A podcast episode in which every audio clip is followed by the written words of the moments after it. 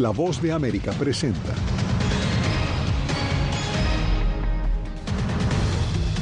Largo se perfila el proceso judicial que enfrenta al expresidente Donald Trump por pagos secretos y encubrimiento durante su campaña electoral del 2016. El exmandatario respondió a la imputación de 34 cargos con un discurso en el que asomó el mensaje de su campaña electoral. Ya llegó a China el presidente de Francia, Emmanuel Macron, con la meta de abordar la guerra en Ucrania. Una pesadilla, porque estamos viendo en, en condiciones que de verdad no son humanas. Y en la frontera norte de México, migrantes acampan en condiciones precarias, esperando luz verde para entrar a Estados Unidos.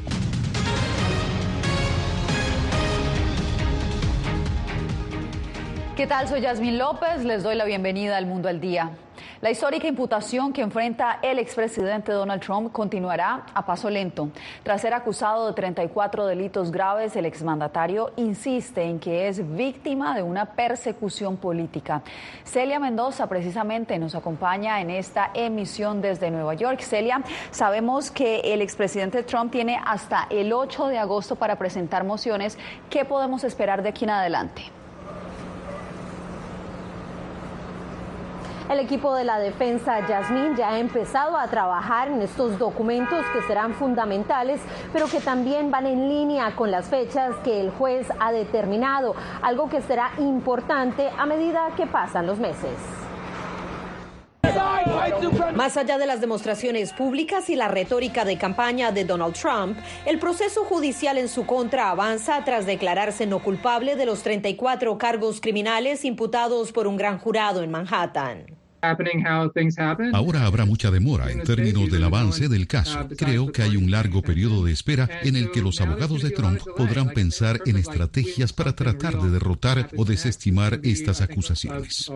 El juez Juan Manuel Merchan dio dos meses a la fiscalía para compartir con la defensa información relevante en la preparación del juicio. Merchan fijó que las peticiones legales de los abogados de Trump se presenten hasta el 8 de agosto, mientras que la fiscalía tendrá hasta el 19 de septiembre para responder antes de la siguiente cita en la Corte, prevista el 4 de diciembre de 2023. Probablemente habrá algunas mociones de la defensa que se presenten para pedirle al juez que simplemente desestime este caso y eso llevará un tiempo. Parece que podría haber una moción de lugar pidiendo mover el caso a otra localidad. Eso hará que las cosas se tarden. Y creo que esa moción podría tener que ser escuchada por el Tribunal de Apelaciones, no por el Tribunal de Primera Instancia. Esto mientras el exmandatario estadounidense continúa su campaña electoral con la meta de regresar a la Casa Blanca en 2025.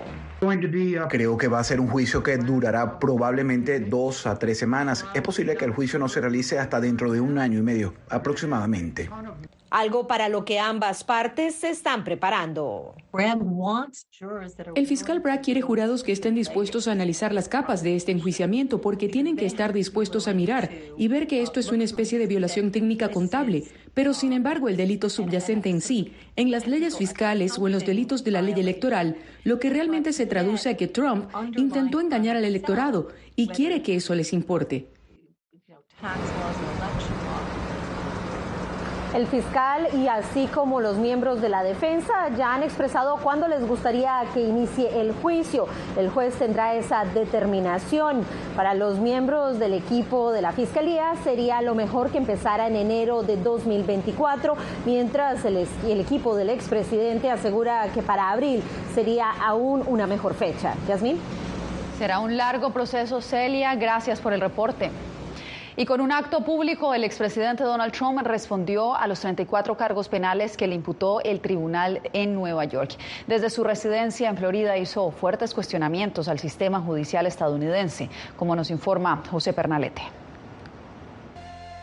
Con un discurso esperado por sus seguidores en Florida, el expresidente Donald Trump cuestionó la investigación por la cual está acusado de 34 cargos ante una corte neoyorquina.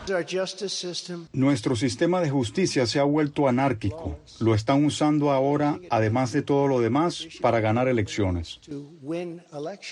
Analistas consultados por Voz de América afirman que este discurso desde Mar-a-Lago puede ser la advertencia de una campaña política muy controversial durante los próximos dos años. Creo que es un arma de doble filo. Sus seguidores seguirán siendo sus seguidores, no importa qué. Acuérdate que él dijo que él podría bajar por la Quinta Avenida ametrallando gentes y sus seguidores continúan con él. Él tiene la razón, él, él entiende su público. Estas personas continúan con él. El escándalo de Trump por el caso Stormy Daniels lo ha colocado en la primera plana de titulares estadounidenses, acaparando la atención de simpatizantes y detractores. Lógicamente la imagen del presidente se daña con, estas cosas, lo está relacionando con una mujer, era un hombre casado, muchas cosas que se pueden decir, pero creo que Trump le ha sacado más beneficios a eso que, que, lo que lo ha perjudicado. En política es así, eh, se ganan cosas por un lugar, se pierden por otras. Ambos analistas coinciden en que Trump busca presentarse ante la opinión pública como víctima ante una investigación que él describe como injustificada. José Pernalete, Voz de América, Miami. El presidente francés Emmanuel Macron llegó este miércoles a Pekín con la esperanza de que su homólogo chino Xi Jinping cambie de postura sobre Ucrania y se comprometa a buscar con Rusia una solución pacífica al conflicto. Nos informa Jorge Agobiano. El presidente francés llegó este miércoles a China con una misión.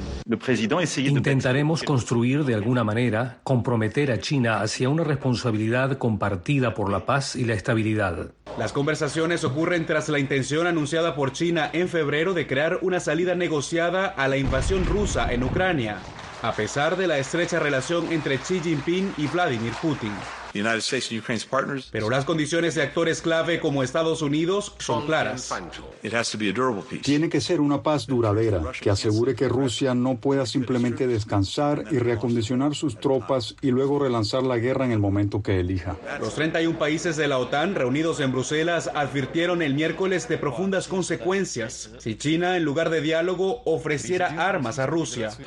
Comunicamos muy claramente que esto será un gran error.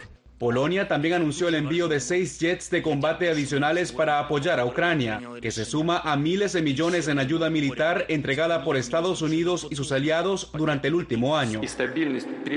Algo que ha llevado a que la relación entre Estados Unidos y Rusia esté en profunda crisis, según indicó el presidente ruso. Washington ha insistido durante meses que Rusia puede poner fin a la guerra que inició y se ha comprometido a seguir apoyando a Ucrania durante el tiempo que sea necesario. Jorge Agobián, Voz de América.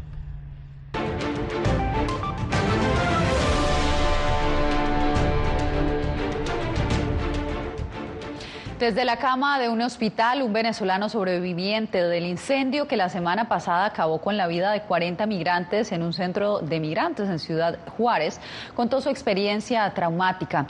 Jacopo Lucci nos informa que cinco personas fueron imputadas por su presunta responsabilidad en el siniestro. Un juez mexicano imputó a cinco personas por los delitos de homicidio y lesiones que causaron la muerte de 40 migrantes durante un incendio dentro de un centro de detención en la ciudad fronteriza de Ciudad Juárez. Los imputados son tres agentes de migración, una guardia de seguridad privada y un migrante venezolano sobreviviente acusado de iniciar el juego quemando un colchón. El saldo actual de heridos es de 27 personas, entre ellos Edward Caraballo. No solo eso a nadie.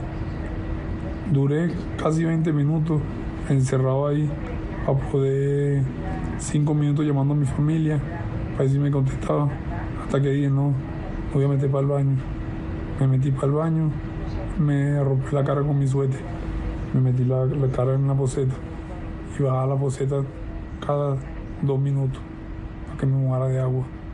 Caraballo fue trasladado el primero de abril a un hospital en El Paso, Texas, luego de que a él y a su familia se le permitiera ingresar a Estados Unidos por razones humanitarias. Todavía recibe oxígeno y está siendo tratado por exposición al humo. Y eso que le hicieron, y lo que hicieron eso, no tuvieron que ser, eso tiene perdón de Dios, no pudieron hacer eso, sabiendo que había muchas, muchas personas. Y el que lo hizo, Mira, se llevó más de 39 personas. Ahora el Instituto Nacional de Migración cerró sus puertas, mientras decenas de miles siguen esperando en la frontera norte de México para ingresar a Estados Unidos. Jacopo Luzzi, Voz de América. Allá en México permanecen cientos de migrantes a la espera de obtener una cita con las autoridades migratorias para seguir su camino hacia Estados Unidos. Laura Sepúlveda nos trae el reporte. Aquel lado se llama Barrio Escondido, porque queda una partecita lejos y hay poquitos ranchos. En tiendas de campaña de varios puntos fronterizos como este en Matamoros, México, viven decenas de migrantes, la mayoría provenientes de Venezuela, Haití y Cuba. Ya tenemos una tiendita que está la confitería ahí de los caramelitos y las cositas para los niños. Cada uno va asumiendo roles, se va creando una comunidad. 40 pesos y si la quiere con pollo vale 50. Sobrevivir, cuentan, es duro. Una pesadilla, porque estamos viendo en, en condiciones que de verdad no son humanas. No hay baños, no hay agua. Al menos tenemos donde dormir, algo para comer, tenemos trabajo. Un rebusque que no respeta género o edad. Aunque hay algunos servicios sanitarios, estas personas son vecinos que nunca nadie eligió. La existencia de campamentos ha generado polémica entre residentes y activistas en México. En noviembre de 2022, las autoridades mexicanas desalojaron un campamento en Matamoros argumentando que buscaban evitar delitos. Es bien difícil porque son demasiados. Nos estábamos impuestos a ver este tipo de, de, personas diferentes y todo. Sí ha habido algunos detalles con los cuales la, la, comunidad se molesta, pero bueno, no nos alimentamos de eso, ¿verdad? Tratamos de, de ser sensibles a la necesidad para poder ayudar en lo que podamos. Pues hay cosas que pueden ser más sencillas con ayuda. Hay otras que son inherentes a su condición de migrantes que decidieron emprender un viaje sin un plan claro. Yo me baño cada tres días cuando nos ataca el frío. Pero nosotros somos como los gatos, cuando sale el sol todo el mundo se baña, ¿viste? Su condición de migrantes los obliga a cambiar sus planes y sus sueños, haciendo en ocasiones posible lo imposible. Bueno, yo quiero ser cuando sea grande, por lo menos presidenta, para ayudarlos del otro lado, para que pasen. Laura Sepúlveda, Voz de América. Autoridades nicaragüenses detienen a un sacerdote panameño en plena celebración de Semana Santa. Les contamos por qué al regresar.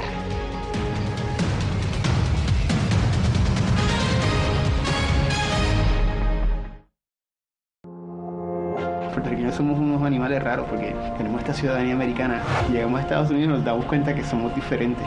Sí, tenemos un pasaporte americano, pero nuestra idiosincrasia no lo es. Si queremos hacer un mejor Puerto Rico, que es lo que buscamos nosotros, tenemos que ganarnos el respeto y la confianza de todos los sectores del país.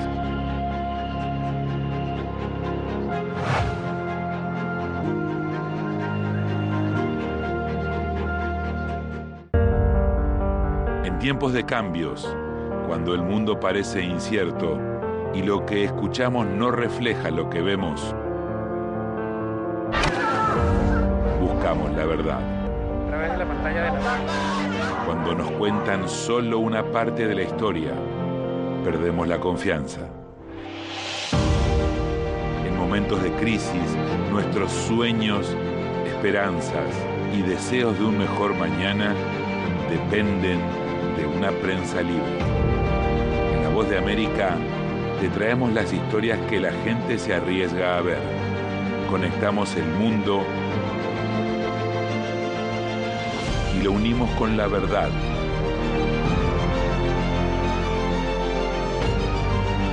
En La Voz de América te presentamos el panorama completo.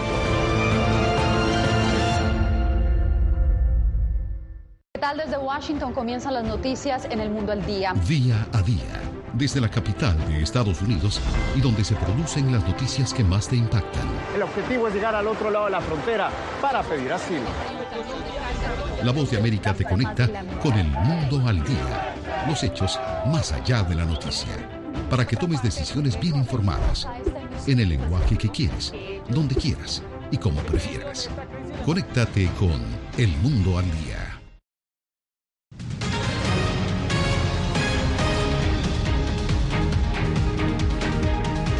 Nicaragua expulsó a un misionero católico tras realizar una misa en el marco de las festividades de Semana Santa.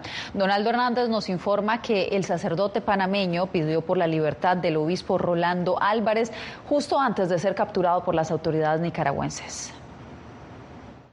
El sacerdote Donaciano Alarcón tenía más de un año en Nicaragua como misionero, pero esta semana el gobierno de Daniel Ortega decidió expulsarlo del país.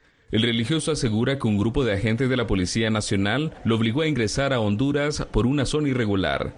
La denuncia la hizo en una entrevista con Radio Hogar, emisor oficial de la Diócesis de Panamá. Me pidieron mis documentos y me dijeron que yo tenía que bajar del carro y tenía que acompañarlos, pero no me dijeron a dónde me llevaban. Me metieron en una patrulla con dos policías y me llevaron a la frontera, todo elegante. Y ahí me dijeron, me hicieron cruzar y me dijeron, usted está fuera del país y usted no puede regresar más. El padre Alarcón manifestó que las autoridades nicaragüenses le reprocharon que durante sus misas mencionó al obispo Rolando Álvarez, condenado a 26 años de prisión por traición a la patria porque yo estaba soliviantando al pueblo, que yo había, todas las homilías del domingo le había dedicado al, a nuestro obispo que está preso, Monseñor Álvarez. A través de su cuenta de Twitter, la Arquidiócesis de Panamá informó que el cura se encuentra a salvo. Mientras, defensores de derechos humanos denuncian que además de la expulsión del misionero, la policía ha perseguido a fieles católicos que se han atrevido a realizar sus tradiciones de Semana Santa.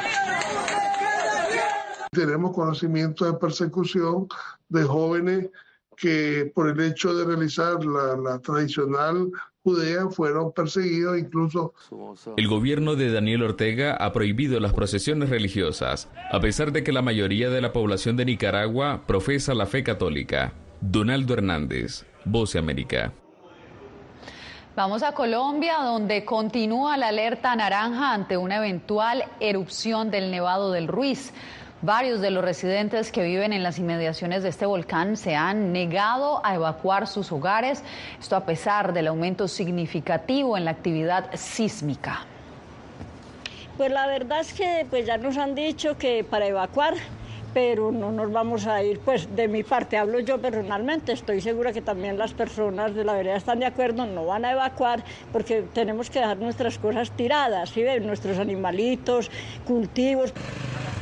Las autoridades colombianas dijeron que monitorean el fenómeno por una posible erupción en los próximos días del Nevado del Ruiz, que fue la mayor causa del desastre natural de la historia de Colombia cuando estalló en 1985, derritiendo hielo y nieve y provocando avalanchas de tierra que enterraron asentamientos enteros y mataron a más de 25 mil personas. Un llamado a reformar el sistema judicial de Bolivia hizo la Comisión Interamericana de Derechos Humanos. Una misión del organismo emitió la recomendación durante su primera visita a ese país desde el 2016. Fabiola Chambi nos trae el informe. La Comisión Interamericana de Derechos Humanos que llegó a Bolivia la pasada semana expresó su preocupación por la polarización del país y la situación del sistema judicial debido a la falta de independencia y el uso excesivo de la detención preventiva, según indicó en su informe preliminar. La tasa de hacinamiento actual es del 217%. La causa de esta situación se enmarca en un empleo excesivo de la prisión preventiva. La CIDH visitó a la expresidenta Yanine Áñez, que actualmente cumple una condena de 10 años de cárcel y enfrenta otros procesos por los que la justicia le ha extendido su detención preventiva.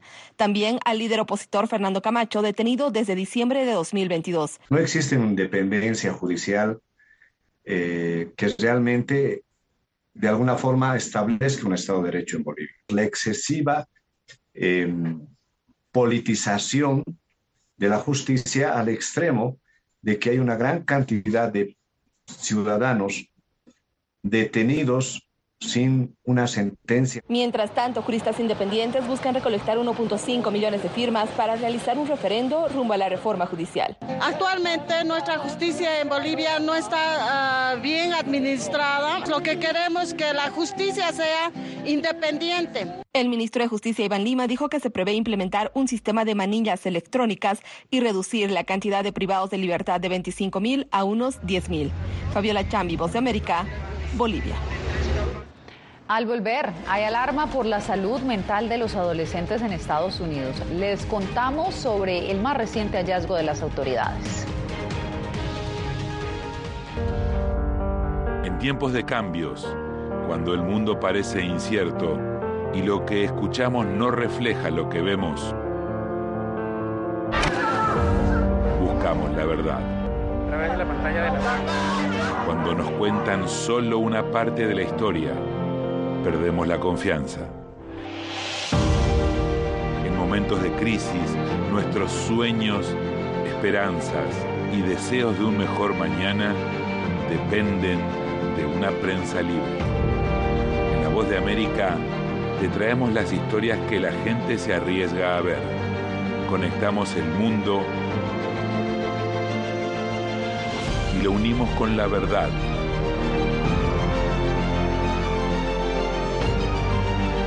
En La Voz de América te presentamos el panorama completo.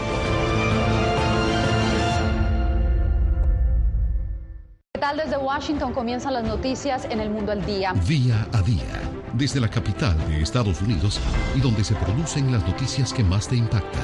El objetivo es llegar al otro lado de la frontera para pedir asilo.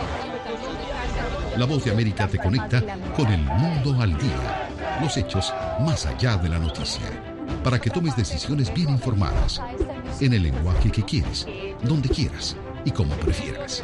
Conéctate con El Mundo al Día. Actualidad. Nos vamos a ver otra cepa nueva y otra cepa nueva. Análisis. En realidad, mucha de esta gente va a quedar parada de nuevo y va a ser una tragedia humana. Debate. Dejen la obsesión. La obsesión la tienen ustedes. Con la información más allá de los titulares. El tema energético es algo que se está analizando. La inflación es un problema global. 30 y 50 metros están ya las tropas. Su respuesta, doctor. Todas las semanas por La Voz de América.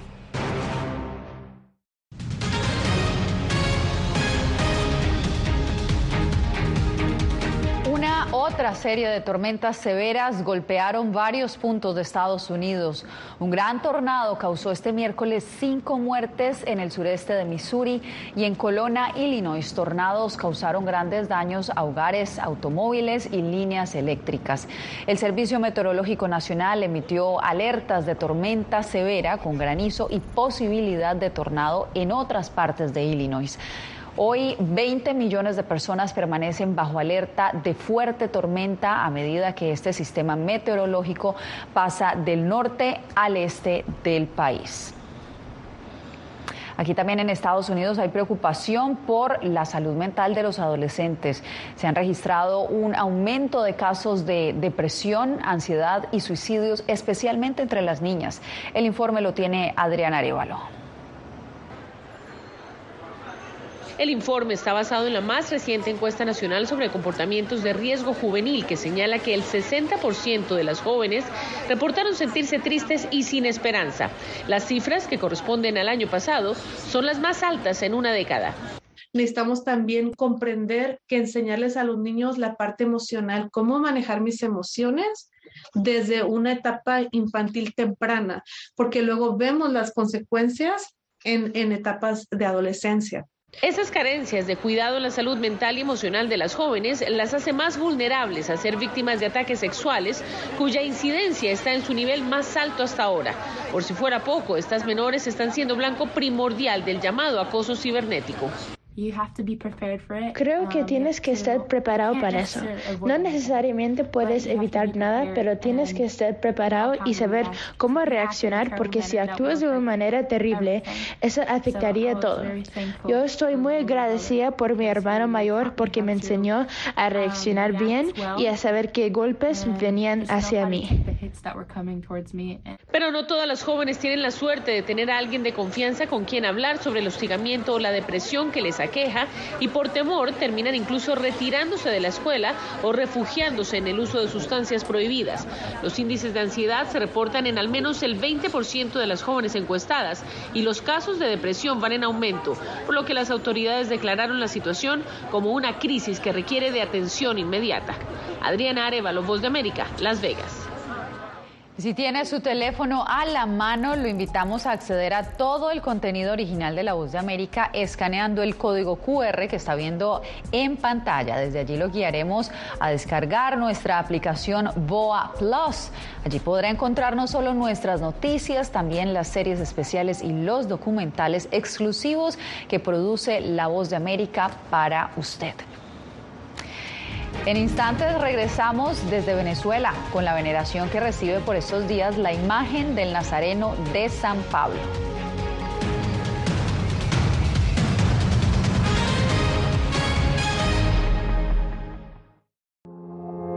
puertorriqueños somos unos animales raros porque tenemos esta ciudadanía americana. Llegamos a Estados Unidos y nos damos cuenta que somos diferentes. Sí, tenemos pasaporte americano, pero nuestra idiosincrasia no lo es. Si queremos hacer un mejor Puerto Rico, que es lo que buscamos nosotros, tenemos que ganarnos el respeto y la confianza de todos los sectores del país.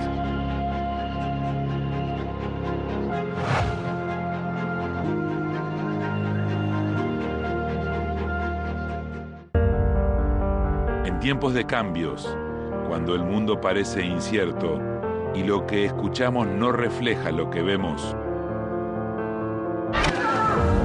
buscamos la verdad.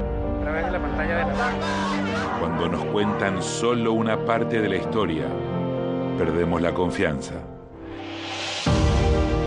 En momentos de crisis, nuestros sueños, esperanzas y deseos de un mejor mañana dependen de una prensa libre. En La Voz de América te traemos las historias que la gente se arriesga a ver. Conectamos el mundo lo unimos con la verdad.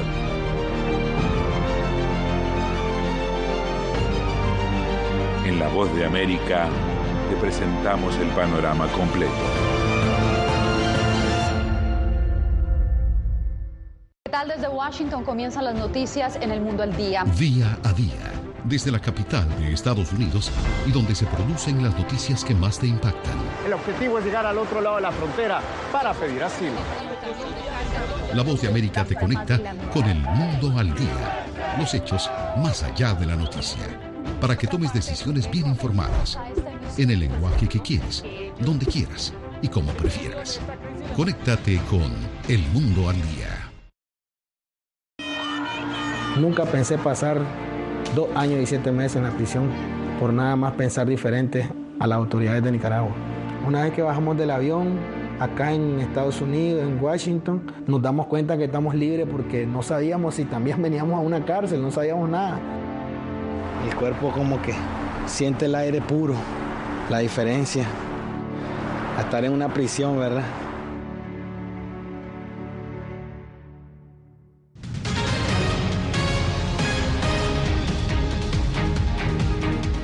Caracas, miles de católicos permanecen en filas interminables alrededor de la Basílica de Santa Teresa con la esperanza de llegar a la imagen del Nazareno de San Pablo y pagar sus promesas. Adriana Núñez Rabascal nos trae la historia. Una devoción que congrega a miles de feligreses cada miércoles santo en la Basílica de Santa Teresa, en Caracas.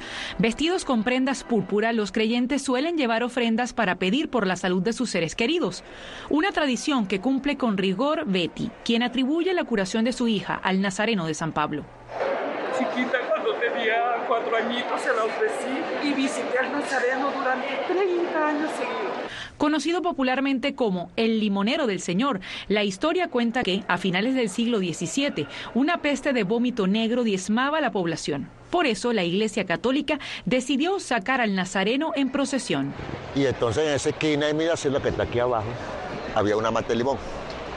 La cruz secó con la mata de limón. Los limones empezaron a caer, la gente lo empezó a agarrar.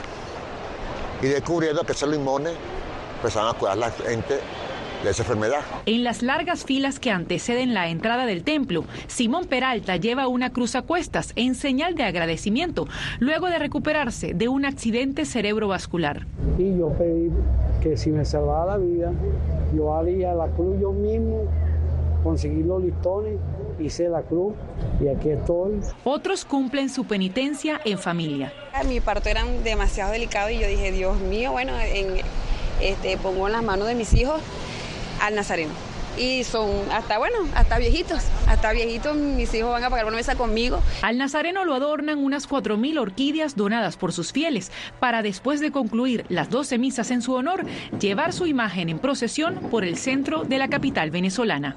Adriana Núñez Rabascal, Voz de América, Caracas. Científicos hallaron un pez en la mayor profundidad registrada hasta la fecha. Se trata de un pez caracol y fue hallado, filmado y capturado en agosto del 2022 en la fosa de Isu Ogasaba, Ogasawara, al sur de Japón, a 8.336 metros de profundidad. El descubrimiento, que ya batió un récord mundial, hace parte de una investigación de hace más de 10 años.